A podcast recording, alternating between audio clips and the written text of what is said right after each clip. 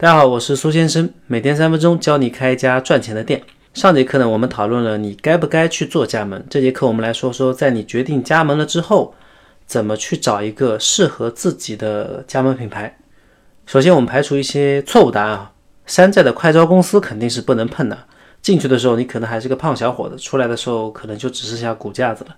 如果确认不是快招公司，那下一步就是要看哪个品牌可能更适合你的需求，以及这个品牌的运营能力怎么样，能不能把你这个小牌带上路。每个品牌都会有自己的定位，有自己的固定客户群，没有哪个品牌能够满足所有人的需求。关于定位的问题呢，我会专门找一个章节来讲解。这里先举一个简单例子来说明。我们来做一个假设：如果奈雪的茶呢开放加盟，你手上刚好有四十万块钱，想在广东一个五线小城市开一家奶茶店，那么这个项目适不适合你去做呢？当然要特别注意的点啊，奈雪的茶它是不提供加盟的，我们这边只是做个假设。上面这个假设呢，实际上是前两天一个听众咨询我的问题。他看到家乡有不少奶茶店，但是没有一家像奈雪一样有软欧包和奶茶这样的模式。刚好自己有个两百多平的一个铺子啊，想投资四十来万开一家模仿奈雪的店。呃，这是一个注定会失败的开店计划。先不说铺子的位置是不是合适开奶茶店，四十万块钱的投资对于一个两百平想做软欧包加奶茶的项目来说呢，完全是不够用的。而且奈雪的茶主要客户群是一二线城市的女性白领，五线小城市没有这么多白领。回到最开始的假设，在五线小城市里面加盟奈雪的茶肯定是不合适的。奈雪的茶再优秀，它逼格再高，也不符合你的需求。不适合的东西，它就不应该强求。在这个假设里，益禾堂、书艺烧仙草、古茗这些扎根在小城市的品牌呢，可能会更合适一点。我刚才一下子说了三个品牌啊，可能有人想问，怎么去找到这些品牌呢？怎么知道哪个品牌的市场表现更好一点呢？这个就涉及到怎么去筛选品牌了。那找加盟品牌呢，一定要去实地找，不要去网上搜。那为什么不能在网上搜呢？因为百度上呢，大部分都是付费的广告，首页绝大部分都是快招公司的链接。比如你百度搜一点点，会看到一大片一点点的山寨官网，随便点进去一个，提交了咨询的资料，销售会马上打电话过来。告诉你，他是一点点工作人员啊，你的那个区域呢，一点点现在不收加盟了，但他们有一个姐妹的品牌，跟一点点呢是同一公司的，同一批人做的啊，巴拉巴拉，一连串的套路把你从一点点转型成了快招品牌。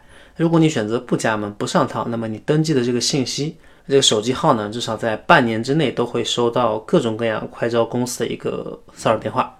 找加盟品牌呢，不能偷懒，动动腿跑一跑就当旅游了。去你想开店的那个城市去扫街，看看哪个品牌经营的好，记下名字，然后去跟你同一个纬度、同一级或者高一级别的城市去找。比如想在宁波开个奶茶店，去杭州找项目是一个很不错的选择。再比如你想在武汉找一个甜品店的项目，然后去深圳找，那很可能就会水土不服。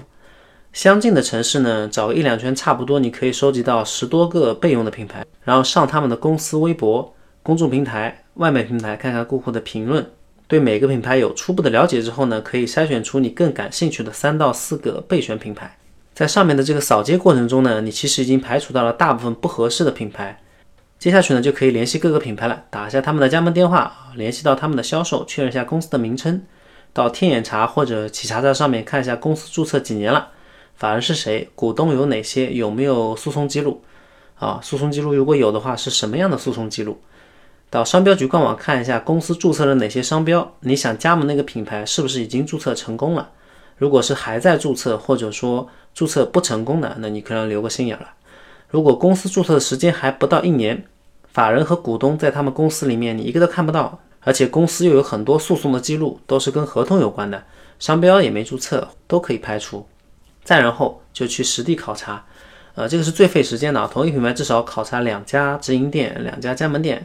要看什么东西呢？除了看生意好不好之外呢，重点看门店的管理规范程度。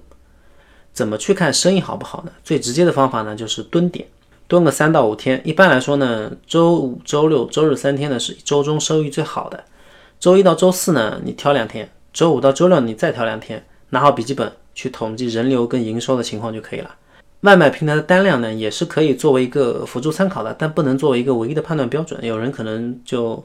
习惯性的采纳网上的资源，然后看一下网上那个单多少单，他生意又怎么样？因为不是所有的位置、所有的品牌都适合去做外卖的，也不是所有的外卖单量高的门店呢都能赚钱。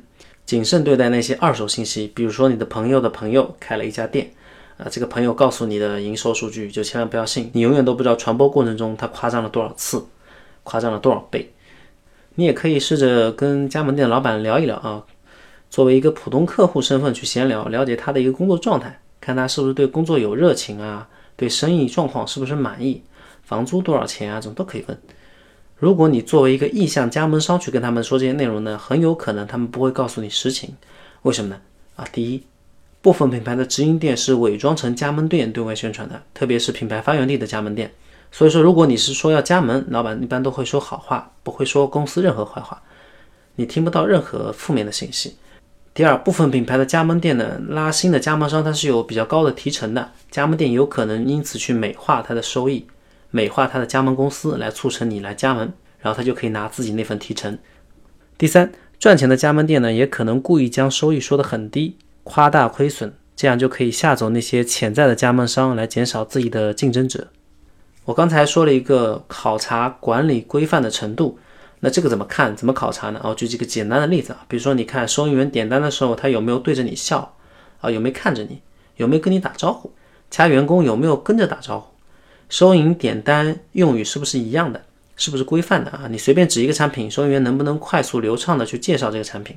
再比如，你看看厨房做单的员工有没有穿戴整齐，帽子口罩有没有戴好，有没有懒洋洋的靠在那个设备上面，有没有玩手机闲聊的？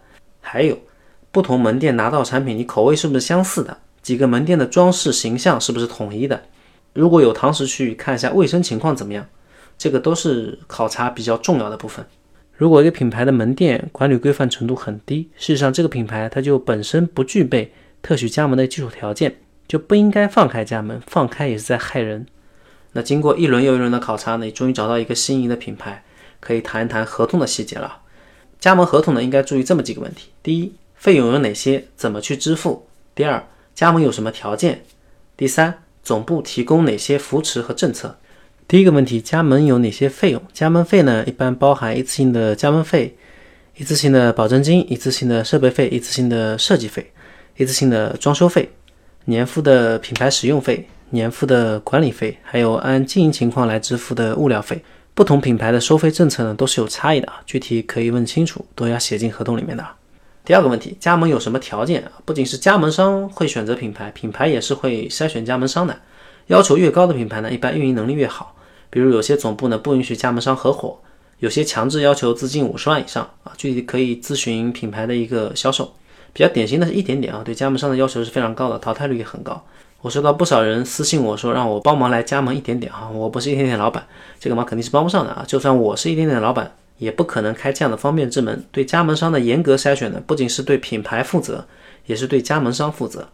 第三个问题，总部提供哪些扶持？会不会帮加盟商选址？培训多少时间？带店多少时间？产品更新是什么样的一个周期和频率？产品更新后去哪里培训啊？督导系统是怎么样子的啊？市场推广方面有什么支持？招聘员工有什么支持啊？物流配送是怎么操作啊？等等等等，这些这些都是很细枝末节的，但是合同里一般都是要体现出来的。上面这些合同细节确定了之后呢，你就可以放心的开始走一个加盟的流程了。这个时候就算你真正的加盟了一个你自己心仪的品牌了。